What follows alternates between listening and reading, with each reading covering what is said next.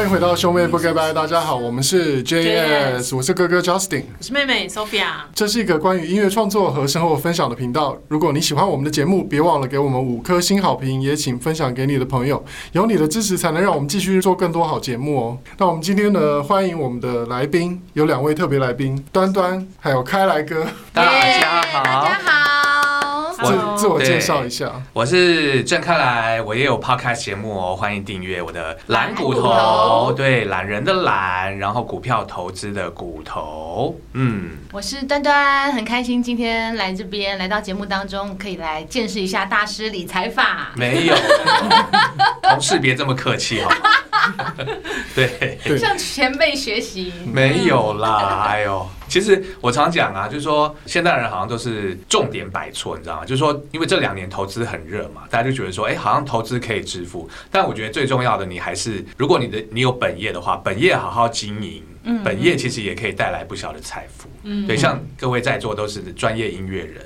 本业本业都 本业都非常的不错，就是说还是要先靠呃本金，就是说你要有一笔本金，你才能去做其他的投资。对对啊，那没有本金的时候，就要想一些那个旁门左道，快速快速致富的方法。但是通常高。高风呃高报酬也是伴随着高风险啦，嗯，对对对。那因为刚好也刚过农历新年嘛，然后我们就希望想说，在这个呃开年之际，能够给大家一些给听众一些这个理财上的指引。哦，好，嗯，所以呢，这这问题好大。对，我们今天就先聊聊 问题嘛，我们就就聊聊 二零二二年看好的股票的标的。哦，太棒了！对，就是比如说哪一个族群，我们不用讲是哪一只股票，嗯、而是说哪一个族群它是比较有希望可以创造一些利多的。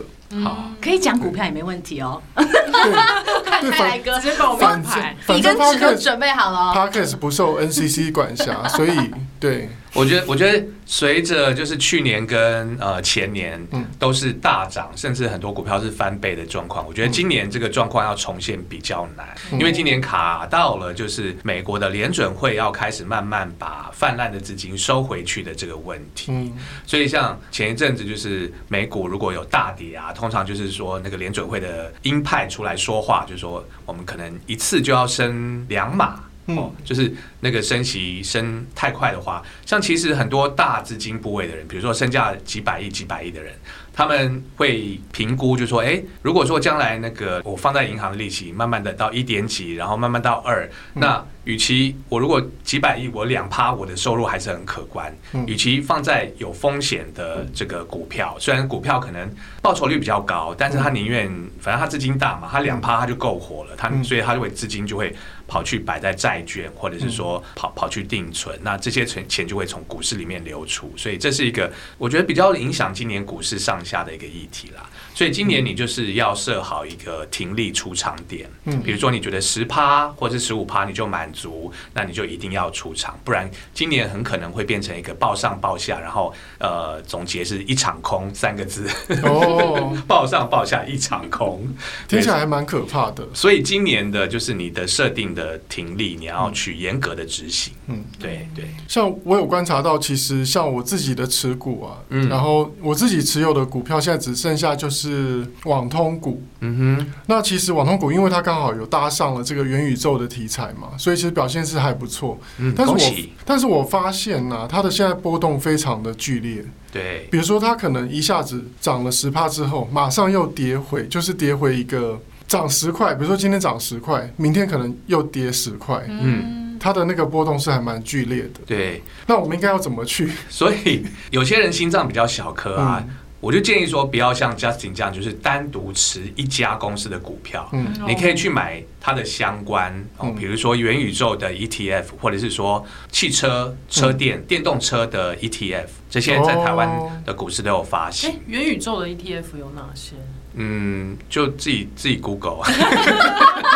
想要偷懒，已经已经已经有发行了，就是对啊，元宇宙 ETF 啊，或者是说透过买基金的方式来间接持有，就是你你你心脏不大的人，就是那种一下上去十趴，下去十趴，你承受不起，那你就是透过基金来间接持有。那有一些科技基金哦，像那个安联台湾智慧，我就觉得是一个很好的基金哦。对，笔记。哎，这个就是额这个就是你在节目上有提到的安联大坝吗？对，哦，就是安联大坝。呃，没有，就是安联它发行很多基金啦，那它的持持股内容会稍微的不一样啊。对，那有大坝，那也有台湾智慧，那智台湾智慧是比较偏那个科技股这样。哦，对，了解了解。对，所以要分散那个科技股大起大落的风险，那就是用。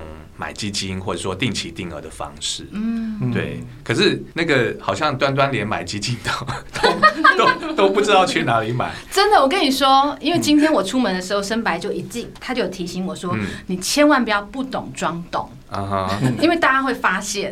不会啊。所以有问题就要问的很清楚。然后我刚问的时候，我就发现，你看那个程度一比较之下，难怪今天要找我，因为我就是一个对照组。不是，你是提问者。没有，就像那个像那个淡如姐的那个人生使用商学院，它也会有韭菜代表。没错，没错。小白代表。小白代表。对对对。哎，你刚刚说你老公叫什么？就小白啊。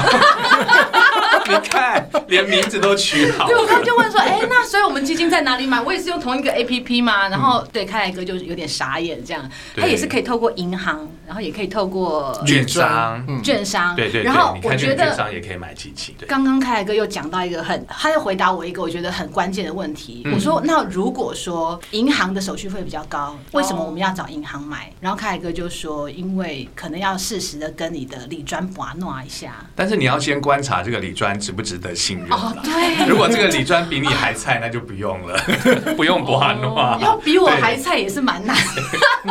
像像像我原本我以前的理专呢，我原本是在某一家银行，然后就是嗯，是不是原本哥要推荐给我的？有一棵大树的那个银行，然后但是呢，我就发现说，我跟那家银行买的所有基金。没有赚过钱，然后我后来就知道说，那个李专他其实呢，看起来就是人模人样的，但是他可能他只是要赚那个 commission。对。然后后来凯尔哥有推荐我另外一个李专，就是。呃，某个外商银行的，嗯，然后我就发现说，他推荐我的基金或是股票，嗯，都有赚钱。对，因为我认识的这个李专，他自己也是很热衷在研究这个股市，嗯，在市场当中，然后他自己也有投资，然后所以他他自己有投资的话，他就会去研究那个呃技术面，对，哦，什么时候是低点，什么时候是切入点，然后什么时候涨高了，你要稍微卖一下这样子。所以李专会有这么好心的，会告诉你说，哎，你该出场了嘛？这样，对，他也是会的，因为。他自己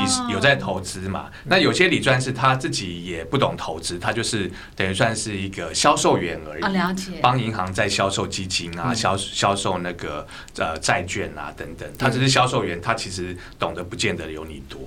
真的，所以我被放生了，我都不知道。但是其实跟李专互动久了，你就知道他推荐你的某些商品是公司要做业绩的。对。那但是你可以感觉得出来，比如说他在跟你讨论到说，哎，比如说元宇宙的题材，他说最近呢元宇宙的题材，他很看好这只股票，那你就知道说这个是他个人在研究的。嗯。那如果他就是很形式上的抛给你一个，那陈先生，我们今天要跟你分享一个那个公司很优惠的讯息。对对对，对，他说这个，比如说什么什么美国政府什么什么公司债这种东西，债其实银行很喜欢卖债券，嗯，因为债券就是保本，但是呢，都是债券没错，但是保本呢，它就是不会赚钱了。然后保本，就算你这个本保了十年，它一样被通膨吃掉，你还是亏钱。嗯，所以保本其实是骗人。我想要帮就是各位爸爸妈妈们，就是问一个问题，就是当小朋友收到了压岁钱之后，我们。如果不不选择定存，就是我们是不是也可以帮他投资？当然可以，而且我觉得一定要趁早。哦，对，就是我前阵子才看过一个研究啊，就是说，比如说大家设定是六十五岁要退休，对，然后你设定呢，你不要贪心，你觉得说六十五岁的时候，我如果存款有一千万，然后我放到一个，比如说每年有四五趴的东西哦，一个投资商品，然后每年就有四四五十万我就够的话，嗯，那如果是五十五岁的人开始存到六十五岁，嗯，你的这个资金呢，你必须好像是每每年要投资十六万还是多少？票。可是相对的，当你从四十五岁更年轻十岁，你开始投资，你一年只要放五万进去一个年年收利两趴的产品，你你四十五岁开始，当你六十五岁的时候，你就有一千万了。相对的，你五十五岁才开始，你就要拿出更多的资金。可是他投资的是什么样的产品？嗯，像是 ETF 哦，零零五零或是零零五六之类，过去的表现平均的每年的报酬率大概都可以达到五趴以上，或者说台湾的金融股，所以今年我还是蛮看好金融股的。虽然我去年在很便宜的价位的时时候，大家还没注意的时候就已经买进金融股，但今年我觉得还是可以。对，所以小孩的压岁钱那些，我觉得都可以买一些会配股票的金融股，因为。像我长期投资金融股，我就可以深切的感受到那个时间帮你赚钱的那个威力，就是就是复利。比如说像有一些金融股啊，它每年会配股票嘛，那。比如说我手上可能有呃三十张的呃这家金融股，然后可能每年我就会多两张股票出来。嗯嗯。那你想想看，一年多两张，而且我我不把我不把它卖掉哦，我就是放在里面滚。对。然后它就一直滚，每年每每年两张，然后这样子一直配。经过十年，就是它已经翻倍了。就是说我只付出呃三十张的成本，但是十年之后我拥有六十张这家公司的股票。了解。对，很可观。很可观。对。存存股的方式。就是怕会一直存着，然后。就变成像哥讲被通膨吃掉，对对对，嗯。嗯，所以股票我觉得还是比较可以抗通膨的产品，嗯，那房子也是可以抗通膨，也就是说。在这个通膨什么都涨啊，什么鸡蛋也也涨的那个年代，持有现金是最笨的方式。你一定要把它换成一个可以保值或是可以增值的一个资产。对，持有资产比持有现金，我觉得在这个年代是最重要的。对，嗯，像其实我自己就是我把大概一半以上的资金我都是放在股票上面。嗯哼。然后那当然，去年这样一年下来，其实它的表现是不错的，就是元宇宙的题材嘛。嗯。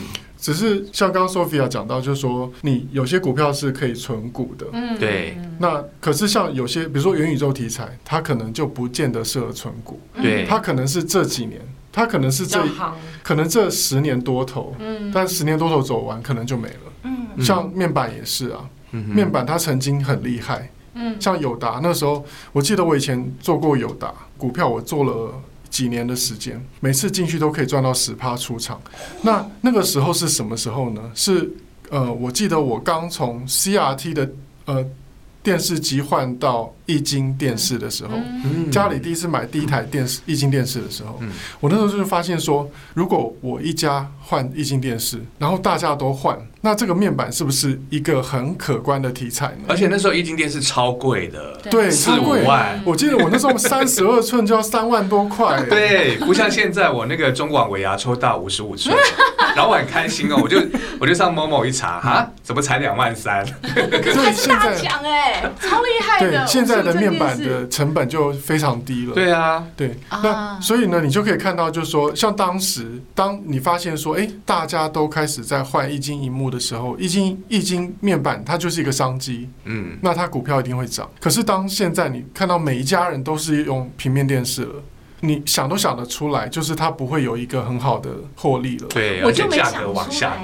啊！我就是我就是我就是前一阵子在去年已经快到年底的时候，我才进友达的哦。对，所以我妈那时候就问说：“哎，你怎么是这个时机？”我说：“我就是看新闻。”所以你知道，就是我觉得你买了多少钱？二十，那那不错啊。没有，好像后来很。他后来又跌，他有跌，对，然后后来又上去，又上去，然后二十一我就跑了这样子。然后那时候我就听网友的上面下面就有留言说，买进友达人生阿达这样，然后我就说哎，好像是这样哎，因为我本来对他存有一些的想象空间，然后就想说放一笔钱这样子。对，所以有的时候看财报或者是看呃报道啊，有的人是看门道，像我们真的看不懂的，就是我们不会看到开来跟你到底是看了什么东西，为什么？你看同样的报道，你就知道这一支现在不可以，就像刚刚你有讲说，好像这个产业现在价格好像还不错，可是，你到底是研究了什么？我是我是靠想象力来做股票，真的。什么意思？可不可以再讲具体一点？就是当重大利空来的时候，很多人其实缺乏想象，说当这个利空过去，世界是会变好转的，will get better。你知道吗？很多人想象反而是越来越悲观，觉得说啊，完了，世界世界要末日了，会卖掉。对对对，但是我我就是重大利空来说，我我就想象说，哎，当这个利空过去之后，当世界变好的时候，那会是什么样的一个光景，你知道吗？嗯。所以像是这次疫情来袭啊，我也是就是很早以前我就觉得说，哎，好像看到美国那边有报道嘛，就是说它它终究会流感化了，你知道吗？所以。什么？台湾这边就是去年五月有爆发，什么时候？那时候我都觉得说，哇，千载难逢的回档的机会，赶快进场。可是很多人反而是在那时候被疫情的新闻给给吓出场，对，对，对，对，然后反而是说，哎，股市上了一万八创新高了，然后大家看新闻说，哦，创新高，赶快跳进来追，然后又追最高，最高点，就是我，所以就是我就是要靠一个想象力，你知道吗？对，那然后嗯，对，就是我觉得跟个性也有关啦，有些人他就是比较悲观。所以利空来的时候，他就是看得越更悲观。那我我一直都是比较乐观，还有积极正面的人。我都一直觉得说，长期来说，长期来说，其实股市或房市，其实因为通膨的关系，它一定是缓步的往上。所以任何的重大利空，我觉得都是一个非常好的切入点。那凯哥，我想问一下，就是持有船票的人现在该怎么办？本来我也是看好船票哎，因为真的业绩很不错啊。像你看一月份长荣公布它的业绩，哇，又是创历史新高这样子。但是我觉得股票呢，就是我们刚刚讲说，公司赚不赚钱是基本面啦，对，不能只看基本面。还有就是像你说，你刚刚讲的，说很多人是看报纸来做股票，那就是所谓的消息面哦。那另外一个就是呃筹码面，筹码面这个拥有股票人到底是散户多呢，还是大户多？我觉得这个是也是一个很重要的这个参考指标，所以我会下载一个 A P P 叫做大户大户指标 A P P 还是什么的，赶快下载。对，筹码 K 线，对，筹码 K 线 那个指标，对对对，就是看说现在这档股票是大户在抛售，然后散户接，这种就是要赶快跑的一个迹象。对，那相相对的就是散户在跑，然后大户慢慢接手的时候，那所谓的大户的定义就是说。说呃，拥有比如说以台积电来讲，就是可能拥有十张以上的，十张其实也不算大户啦，就是百张或千张那种就是大户。嗯、那他们的持股如果都很稳的话，你就没有必要因为风吹草动然后把它卖掉这样子。嗯、对，所以就是看那个大户跟这个散户的指标，就是以筹码面来讲。所以像长荣啊、海运啊，基本面都很赚钱，但是我觉得它的败笔是出在筹码面。因为我我过年的时候回家跟我哥吃饭，然后一聊天，我发现我哥、我嫂、我两个侄子他们都有传票，然后哎，以前那个中广有一个 DJ，不过他很短啦，他后来就去改改开飞机了。阿万他也是有船票，你知道吗？他也是在股票上面问我说怎么办？那个 长荣可不可以回到两百以上？然后加上你也有，我就觉得说，以筹码面来讲，我身旁的朋友几乎散户每个人都有，我就觉得这个不妙。对对对，因为嗯，散户是比较惊弓之鸟啦，稍微风吹草动就要跑了。他如果股价反弹上去啊，一定是压力重重，因为很多人一解套就卖，一解套就卖，对，或是说很多人赚个一千就卖，赚个一千就跑。对，不要瞪我。所以 以筹码面来讲是比较不利的，但是基本面是真的很好。那那相对的，就是说，如果你敢在低档摊平，比如说长荣，如果是一百以下，我觉得是很好的买点，因为他去年赚的很多，所以他今年呢，只要把去年赚的五成拿出来配，比如说他配个十二块、十四块。那它今年的殖利率大概就有十趴、十四趴。对，如果你买在一百块以下的人，那就是一个非常稳定。因为今年我觉得很多的大户或者说投信基金这些，他们也都会采取比较保守的操作，他们会去买殖利率比较高的股票。对，你该不会要问我殖利率这三个字又是什么意思了吧？我好害怕。殖利率懂吗？懂懂，殖 利率常常听到。嗯，对，其实像像其实我去年有做航运股，然后我还有做过当冲。嗯。那可是我觉得航运股它的我做过之后，做过一轮之后，因为最后是亏钱出场，嗯，而且亏得很大。那我我最后的感觉是，它就是一个很投机的族群。嗯。那投机越投机的族群越容易被主力坑杀。嗯。就是养套杀的那个历史。对，上 YouTube 去搜寻航运，然后空格养套杀，很多老师都有讲到航运股，他们这个主力怎么去坑杀散户的手法。对。那我后来自己，我自己也做过，也亏了钱。那我就我可以告诉大家，我不建议操作航运股。对了，我会给他四个字，就是它是比较股性活泼，嗯，股性活泼的个股。我觉得你如果要操作股性活泼的个股的话，我的建议是，呃，要帮你的部位买一些保险，就是说你。因为股市有看涨跟看跌嘛，所以当你如果买进呃长荣的股票的时候，其实你可以在相反的方向呢买一些部位，就是赌长荣的股价下跌的一些商品，有一些期货或是。权证之类的，对，就是所以当你的股价下跌的时候，你的那个投资的部位承受损失的时候，至少你另外一个买保险赌它下跌那个部位，那个部位是是赚的，至少可以 cover 或者平衡一下你的这个亏损。嗯，对，这个是比较深入然后高级的话题，那种不 不险的部位，那那就是有关期货选择权了，那就是下一个下一个下那叫什么进阶班的课程。对，那我们今天先从初阶的来讨论。好好好。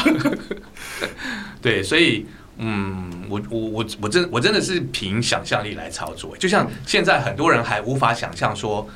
未来的某一天，也许是今年的下半年，也许是明年的上半年，当所有的旅游禁令都解封的时候，嗯、然后大家可以自由出国，然后那那时候航空业会是什么样的景象？嗯嗯、我觉得就是在这么悲观的时候，我都已经想象出来。所以我在去年就是呃，我们的航空股都还在一字头的时候，我就叫我身边的朋友说，赶快买进。嗯、我说，终究有一天你会看到解封这件事情。嗯、那目前。以欧洲啊，还有澳洲，他们都已经解封了，就是他们不以那个清零为目标，对，他们就觉得说，哦，Omicron 其实就是轻症，那大家跟它共存，我们他们就开放国境这样子，所以也就是为什么过完年来，哎，航空股这么飙的原因，涨二十趴这样子，嗯。嗯，有时候要靠一点想象力啦，嗯，对，好，大大家做一下笔记哈，好，今天我们讲到的其实都是字字珠玑，真的，对，受用很多。还好没有。对，那其实就是我觉得大家对疫情也不要太过于的恐慌，嗯，因为我觉得人很容易，尤其是在做股票的人，很容易会因为各种消息面而乱了脚步，嗯。可是我觉得，那个当每一个怎么讲突然的事件的爆发，你都要静冷静下来，对，你要像那个宫二一样，嗯，对。对，一代宗师，你就是要静下来，然后你要观察自己。他说什么见自己，见众生，见什么？见天地，见众生。嗯，就是你要静下来。就像开来哥讲的，就是所有的灾难都有过去的一天。嗯，那跌升也会有反弹的一天。当但是当然，鸡蛋水饺股也有可能变壁纸。但是鸡蛋水饺股也有可能就是翻倍 翻倍的成长，对不对？不要小看鸡蛋哦。对啊，对啊，就是所以我觉得，呃，以上班族来讲，我觉得还是比如说像 Sophia 刚刚提出了，呃，如何帮小朋友去存压岁钱，然后做一些比较稳定的投资。嗯，那我觉得上班族来讲，可能还是零零五零、零零五六，嗯，算是比较稳定的标的了。就是或是一些殖利率高，他公司配股配息。配的很好的公司都可以投资，要去做一下功课。对，要去做一下。其实有一些电子股，像是人保啊、宏基，他们都每年配的很稳定，或者说呃，大多数的金融股，几乎九成的金融股都可以买。对，有配股配息的。嗯，哎，但是现在啊，台股在万八嘛，是，所以现在其实应该算是卖股票的时机，而不是买的时机。我觉得今年就是不要被指数迷惑啦，今年是以个股表现为主，嗯、族群表现为主这样子，所以我还是推荐金融族群，我觉得是相对稳健的一个族群，嗯、因为它搭上了那个联准会资金回收，然后。呃，升息，银行升息的题材，嗯、对，因为银行就是靠那个利息嘛。那如果利息开始往上升，银行其实它的获利也会增加，也会往上。嗯、对，这些都很重要，大家做好笔记了吗？哎，我从去去年五月这蓝骨头，我就讲说要存金融股。哎，去年有进进场，那时候甜甜价真的哦。对，大家快去订阅蓝骨头，OK。那时候兆丰金哦，二十出头，现在已经三十八。对，所以我们现在还能进兆丰金吗？哎，我我觉得如果他有跌到月线，都可以大胆的进。OK，对对对。